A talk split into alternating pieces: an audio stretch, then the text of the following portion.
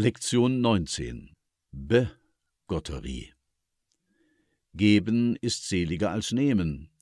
Noch hörte man keinen sagen oder schreiben, Geben ist seliger als benehmen.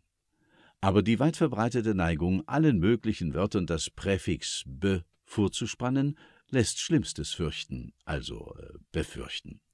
Es wird allgemein anerkannt, dass kommen und bekommen, reiten und bereiten, halten und behalten, raten und beraten, reifen und bereifen einen offenkundig unterschiedlichen Sinn haben.